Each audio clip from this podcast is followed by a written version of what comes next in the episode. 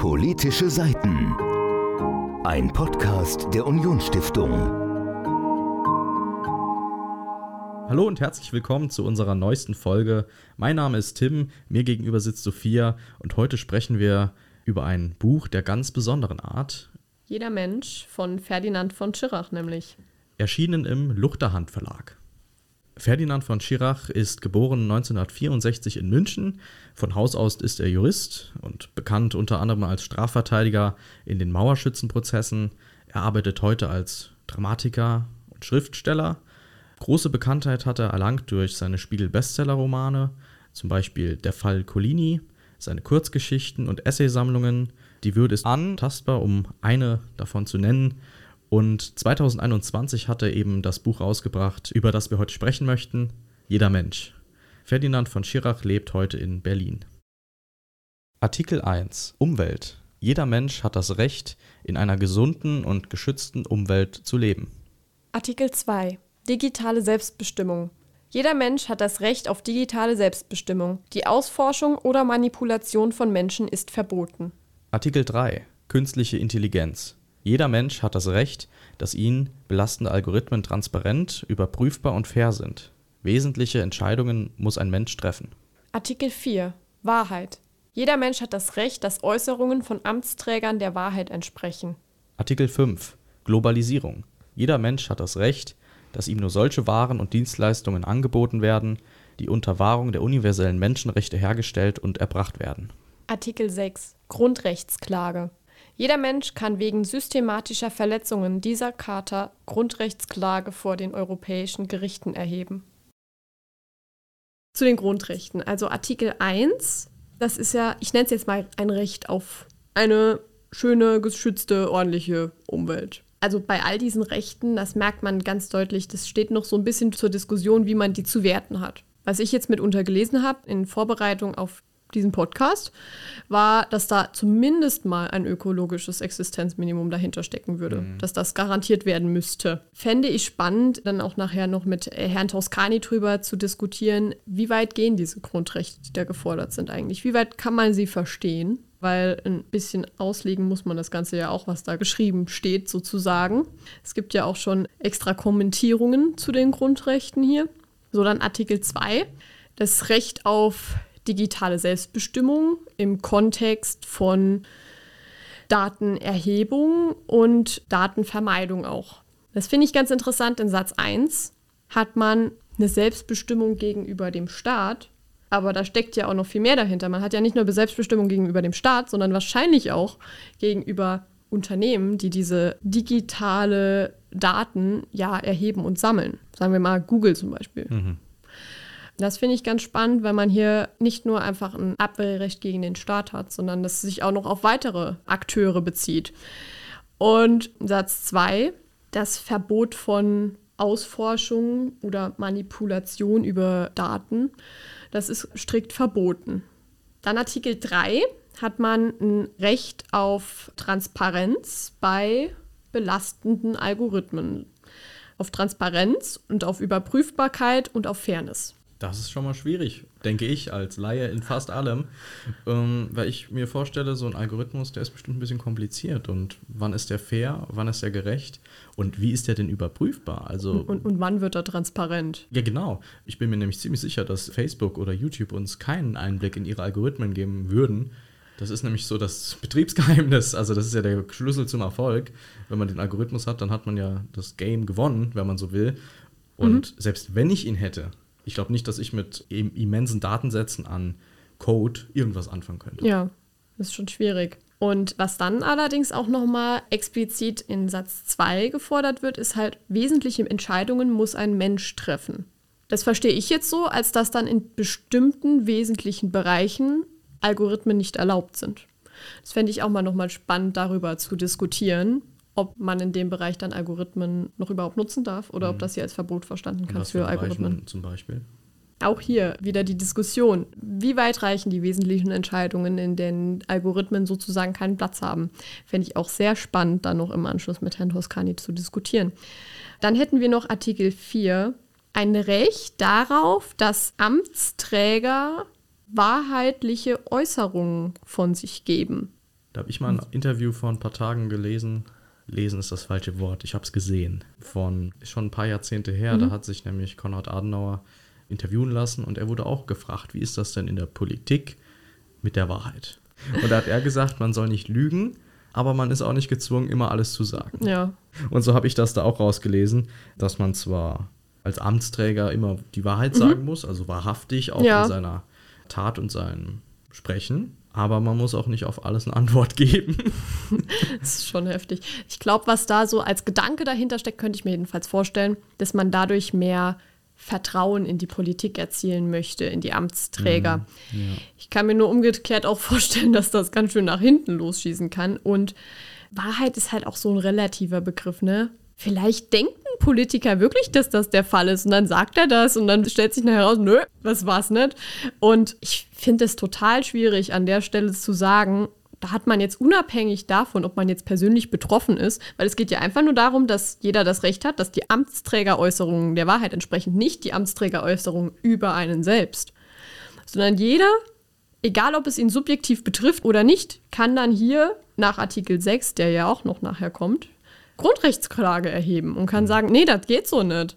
Ja. Kann ich mir verschiedene Überforderungen der Gerichte auch vorstellen an der Stelle. Und umgekehrt finde ich es halt auch schwierig, das von Amtsträgern zu verlangen, gerade aus dem Hintergrund, den du gerade erläutert hast. ja. Lügen ist ja nicht verboten, oder? Gut zu wissen. Kommt drauf an, in welchem Kontext, ne? So die, die normale Alltagslüge. Ja, aber das, das finde ich auch ein diskussionsfähiges Grundrecht, das da gefordert wird. Und dann haben wir Artikel 5 noch. Finde ich auch einen interessanten Ansatz. Man gibt den Leuten ein Recht auf Waren, die wiederum unter Wahrung, bitte möchte ich jetzt hier an der Stelle nicht verwirren, Waren, die unter Wahrung der Menschenrechte hergestellt werden. Aber sowas ähnliches haben wir doch auch im Moment, das Lieferkettengesetz. Es sind definitiv diskussionsfähige Artikel. Also kann man viel drüber reden. Man kann zum Beispiel drüber reden, dass das hier ja jetzt nicht in Grundrechtstradition, wie man es normalerweise hat, Abwehrrechte gegen den Staat sind, sondern die gehen schon auch weiter als nur Abwehr gegen staatliche Handlungen, die den Grundrechten widersprechen. Was ich auch spannend finde und dann auch gern mit Herrn Toscani diskutieren würde, ist, das sind ja eigentlich meiner Auffassung nach, was hier gefordert wird, das sind politische Ziele, die man umsetzen möchte, die man einklagen, die man hofft, durch, wenn man sie in Grundrechte fasst, einklagen zu können und dadurch umzusetzen. Und dadurch die Politik zu zwingen, diese Punkte umzusetzen. Kann man sich natürlich fragen, erstens, soll das nicht dem politischen Diskurs weiter überlassen bleiben, dass man solche Punkte umsetzt? Und drittens gehört derartige Symbolik, die man ja mitunter da hat. Also es sind ja schon politische Symbole, die da in diesen Grundrechten ausgedrückt werden. Kann man diese in Grundrechte fassen? Oder haben Symbole in Grundrechten einfach nichts zu suchen? Auf gut Deutsch Ja, gut, gesagt. äh, wir hatten noch letztens die Diskussion mit den Kinderrechten, Mhm. die dann ins Grundgesetz aufgenommen werden sollten oder in die Grundrechte aufgenommen werden sollten. Hatte ja auch einen symbolischen Charakter, weil diese Kinderrechte, die gelten ja für Menschen und nach meiner Definition und meiner Erziehung sind Kinder auch Menschen. Der Mensch beginnt ja nicht erst mit dem Personalausweis ab 18 oder mit dem Führerschein. Und Personalausweis kriegst du aber schon früher. Ja. Führerschein kriegst du ich nachher. wollte auch. Führerschein sagen. Hab mich aber versprochen. Sorry. Da ist ja auch die Symbolik drin. Da wollen sie es halt jetzt wieder ein bisschen, noch ein bisschen ausdehnen. Gut, aber hier hast du ja jetzt aus meiner Perspektive heraus, hast du hier die Problematik, dass was hier ist, das sind Forderungen an die Politik eigentlich im Grunde genommen, daran künstliche Intelligenz irgendwie Regelungen dafür zu treffen oder endlich mal den Umweltschutz sozusagen durchzudrücken. Also so klingt das für mich, ja. Ja. Und die Grundrechte, die wir aktuell haben, die sind ja vorpolitisch. Die sind von der Politik zu beachten. Und die sind auch vom Gesetzgeber zu beachten. Deswegen sollen die Grundrechte ja auch irgendwo ein bisschen jenseits von diesem politischen Auf und Ab, das man hat, Bestand haben. Weil in der Demokratie hast du natürlich immer so ein bisschen politisches Auf und Ab. Und da kann man sich natürlich fragen, sind jetzt diese Rechte, die hier gefordert werden, sind die ein politischer Trend, den man hier jetzt in Grundrechte gießen möchte? Naja, also wenn ich mir jetzt das erste Grundrecht von ihm anschaue, jeder Mensch hat das Recht, in einer gesunden, intakten Umwelt zu leben, dann mag das Trend sein, aber es ist ja ein hoffentlich ein Trend, der bleibt. Es ist ja die logische Konsequenz, dass das so sein muss und dass das so kommen muss. Das ist jetzt nicht so was wie, es soll im Grundgesetz festgeschrieben werden oder es soll in den Grundrechten festgeschrieben werden, dass es keine Dieselautos mehr gibt.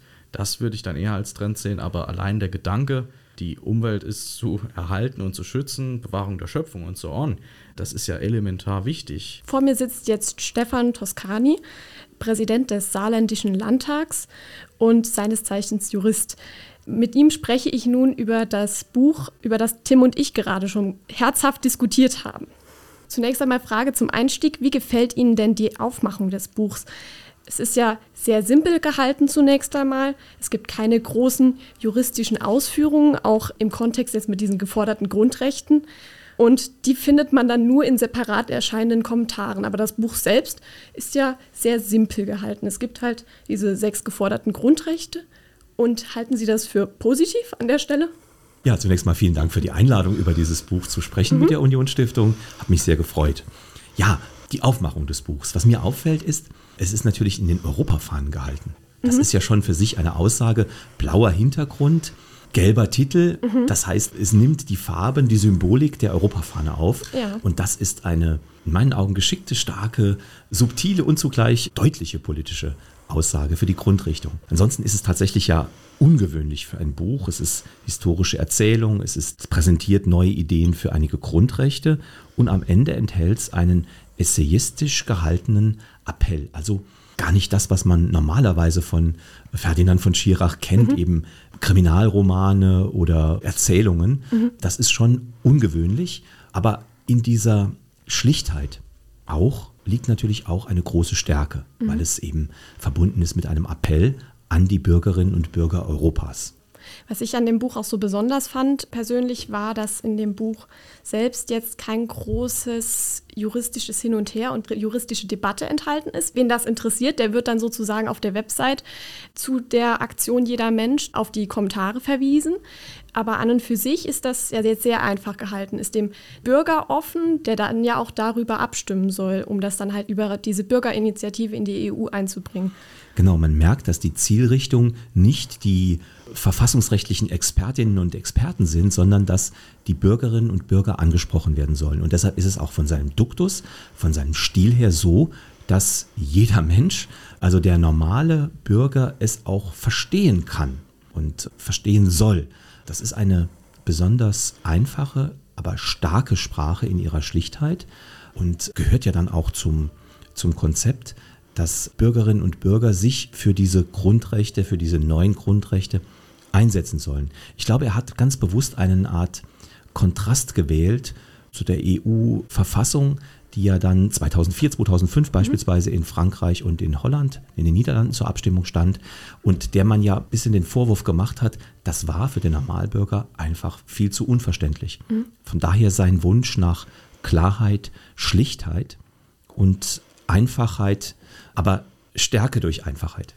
Und dennoch versucht er ja auch den Bürger, der das jetzt hier liest, ob Jurist oder nicht, sei mal dahingestellt, ein wenig so für sich zunächst einmal einzulullen. Also er hat ja diesen Vorbau, da haben auch Tim und ich eben viel drüber gesprochen, diesen Vorbau, diesen geschichtlichen Vorbau, wo er das Buch sozusagen einreiht in eine Reihe mit der Unabhängigkeitserklärung der USA und mit der Erklärung der Menschen- und Bürgerrechte in Frankreich. Und das gibt dem Buch ja nochmal, also beziehungsweise dem Inhalt des Buchs, den Grundrechten, die hier gefordert werden, das gibt denen ja nochmal einen besonderen geschichtlichen Aufbau. Und er spricht ja auch explizit von Utopien, die in diesem Kontext gehandhabt wurden. Also sozusagen sich bei den Erklärungen, die so wichtig für unsere Geschichte sind, immer um Utopien gehandelt habe. Und dass er jetzt hier mit einer neuen Utopie käme, das gibt ja auch Eindruck. In jedem Fall.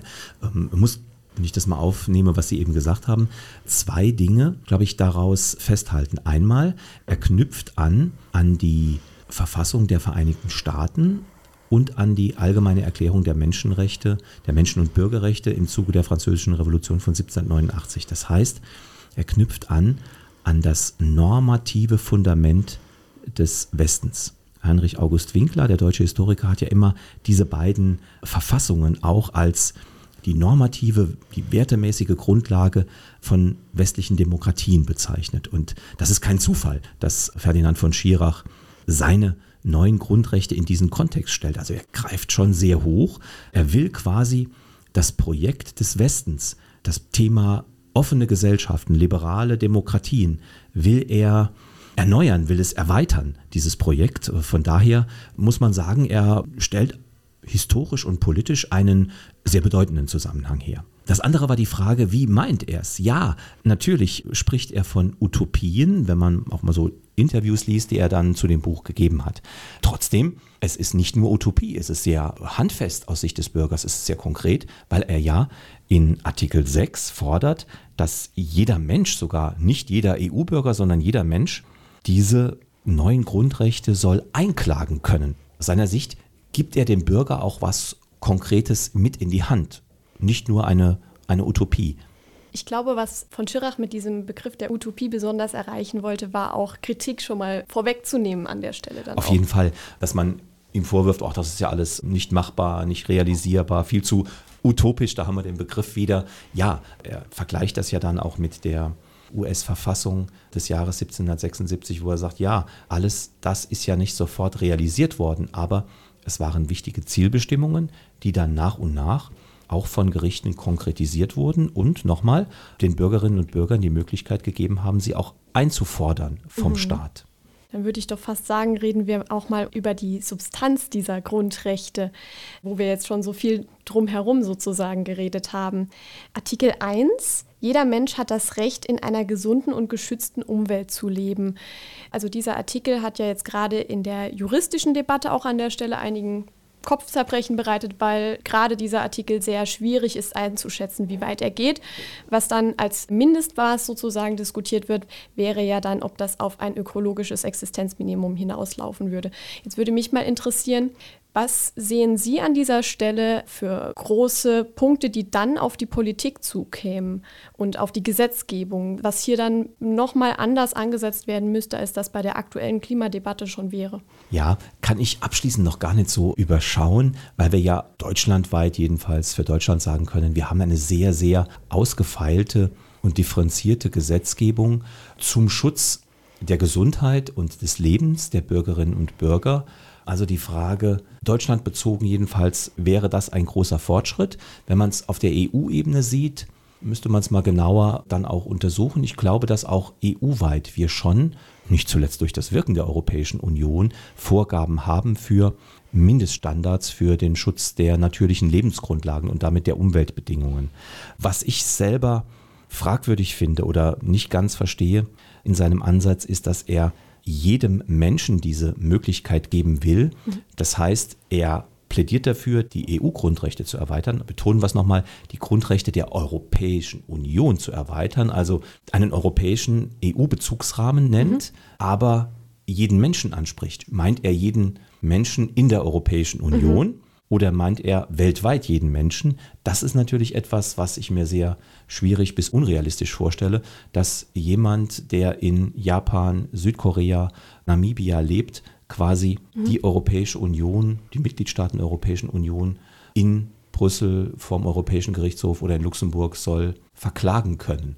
Dieser jeder Mensch-Ansatz, wer ist damit gemeint? Ist es jede Bürgerin, jeder mhm. Bürger der Europäischen Union oder meint er weltweit jeden Menschen? Ja, diese Frage hat sich mir persönlich vor allen Dingen in Artikel 5 auch noch gestellt mit dem Recht auf Warenkauf, der unter der Wahrung der Menschenrechte hergestellt wurde. Dass dann sozusagen jemand aus einem anderen Land außerhalb der EU klagen könnte, dass bei uns sozusagen Waren gekauft werden können, die nicht unter Wahrung der Menschenrechte hergestellt wurden. Das gibt ja gerade diesem Globalisierungsartikel, das ist ja die Überschrift des Artikels auch, gibt das ja nochmal eine viel globalere Maßgabe, wenn dann auch noch Menschen außerhalb der EU an dieser Stelle klagen können. Ja, und da stellt sich halt auch die Frage, ob sowas nicht besser und effektiver umgesetzt werden könnte durch internationale Vereinbarungen, mhm. weil am Ende ja es auch darauf ankommt, dass eine große Zahl von Staaten da mitmacht, um eben Wettbewerbsvorteile durch Nichtachtung oder Missachtung ökologischer und sozialer Standards dann eben auch auszugleichen. Wir haben ja ganz aktuell eine Debatte um die Frage der Herstellung von Stahl. Also die Frage, muss denn nicht an den Außengrenzen der Europäischen Union ein besonderer Zoll erhoben werden, wenn besondere Umweltstandards eben nicht mhm. eingehalten wurden. Also die Frage, wie kann man soziale Standards und ökologische Standards einpreisen in die hergestellten Waren? Und wie kann man umgekehrt gesagt vermeiden, dass die Nichteinhaltung von solchen ökologischen und sozialen Standards eben Wettbewerbsvorteile bringen? Davon lebt ja im Moment die Globalisierung zu einem gewissen Teil. Mhm. Also die Frage, die sich mir stellt, das politische Ziel ist sicherlich richtig. Aber ich glaube nicht, dass es über ein solches Grundrecht funktionieren mhm. wird, sondern dass in dem Fall die Stoßrichtung sein müsste, Vereinbarungen zwischen Ländern, internationale Abkommen zu stärken. An der Stelle haben auch Tim und ich schon diskutiert, ob es denn sinnvoll ist, politische Symbolik und politische Ziele in die Form eines Grundrechts ich sage jetzt mal in Anführungszeichen, hineinzuzwängen schon fast. Dass man sozusagen mit Hilfe der Gerichte und der Gerichtsbarkeit und der Einklagbarkeit, die sind ja nach Artikel 6 auch alle einklagbar soweit, dass man damit dann die Politik zur Arbeit bewegt. Ja, das ist der springende Punkt, den Sie eben ansprechen. Solange das ein Programmsatz ist, hat wahrscheinlich niemand was dagegen oder würde nicht dagegen argumentieren. Aber wenn man es einklagbar macht, ist es am Ende dann Aufgabe der Gerichte, das Ganze zu konkretisieren, zu definieren, klassische Aufgabe ja dann auch von Gerichten und möglicherweise dann politischen Entscheidungsträgern in Regierungen und Parlamenten dann auch konkrete Vorgaben zu machen.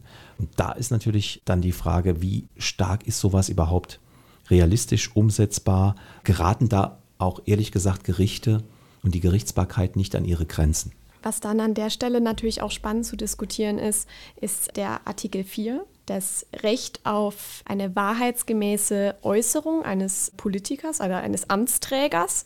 Das heißt sozusagen, in diesem Kontext würde das ja eigentlich bedeuten, unabhängig von persönlicher Betroffenheit könnte man hier vor den EuGH ziehen und dieses Grundrecht einklagen. Gerade über diesen Artikel 4 haben Tim und ich eine besonders große Diskussion geführt. Und da würde mich jetzt natürlich auch mal interessieren, wie hier die Einschätzung eines Politikers, der das ja im täglichen Alltagsgeschäft ist, zu diesem Artikel 4 lautet. Braucht es sozusagen ein Grundrecht, das garantiert in einem gewissen Maße, dass Politiker wahrheitsgemäße Äußerungen tätigen müssen? Oder gibt es da schon zu einem gewissen Teil halt auch einfach die Verpflichtung eines Politikers, die schon aus der politischen Öffentlichkeit und aus der politischen Debatte heraus resultiert, auch möglichst bei der Wahrheit zu bleiben? Ja, großes Thema, spannende Frage. Erster Teil meiner Antwort. Er bezieht sich ja in seinem gesamten Vorhaben nochmal auf das normative Projekt des Westens. Das heißt, die offene Gesellschaft die freiheitlich-demokratische Grundordnung, die Demokratie, die liberale Demokratie. Wir sind im Westen, in diesen Demokratien des Westens, sind dadurch charakterisiert und ein Wesenselement unserer offenen Gesellschaft ist, dass niemand für sich in Anspruch nehmen kann, allein den richtigen Weg zu kennen, allein die Wahrheit zu kennen, allein den richtigen Weg für eine Gesellschaft zu kennen, sondern das sogenannte Gemeinwohl, es soll sich herauskristallisieren in einem pluralistischen Debatte, in Argument und Gegenargument, in einer Debatte in den Parlamenten, aber auch in den Zivilgesellschaften. Und diese Debatte, dieses Ringen um den richtigen Weg, mit qualitativ guten, vielleicht auch schlechten Argumenten jedenfalls, das ist ja etwas, was essentiell, essentiell für, ist für, für, für unsere Demokratie, für den Westen. Und dort jetzt mal zu sagen, und hinzu kommt, dass ja gerade wenn wir uns im naturwissenschaftlichen Bereich bewegen, ja, es oft ganz schwer festzuhalten ist und zu definieren ist, was ist eigentlich Wahrheit, was ist Fakt, weil dort ja auch, wir haben es bei Corona erlebt, einfach Entwicklung stattfindet. Naturwissenschaftliche Entwicklung stattfindet, die dann immer wieder auch dann die Faktenlage, die Wahrheit, die objektiven Fakten auch dann in neuem Licht erscheinen lassen. Von daher ist es aus meiner Sicht schwierig. Was er meint, er meint, wir haben eine gefestigte Rechtsprechung, ja auch in Deutschland oder generell in westlichen Staaten, dass man unterscheiden muss zwischen Tatsachenbehauptungen und Meinungen. Mhm. Und man zwischen richtigen und falschen Tatsachenbehaupten durchaus juristisch unterscheiden kann. Also Politiker zu verpflichten, nur noch Tatsachenbehauptungen zu verwenden, die wahr sind, die nicht unwahr sind. Von daher ist das sicherlich sein Anliegen, aber ist eben schon angesprochen worden. Tendenziell gibt es ja einen ganz natürlichen Druck auch in einer Demokratie, dass diejenigen, die permanent unwahre Tatsachenbehauptungen äußern und versuchen damit Mehrheiten zu gewinnen, es schwer haben, Mehrheiten mhm. zu gewinnen.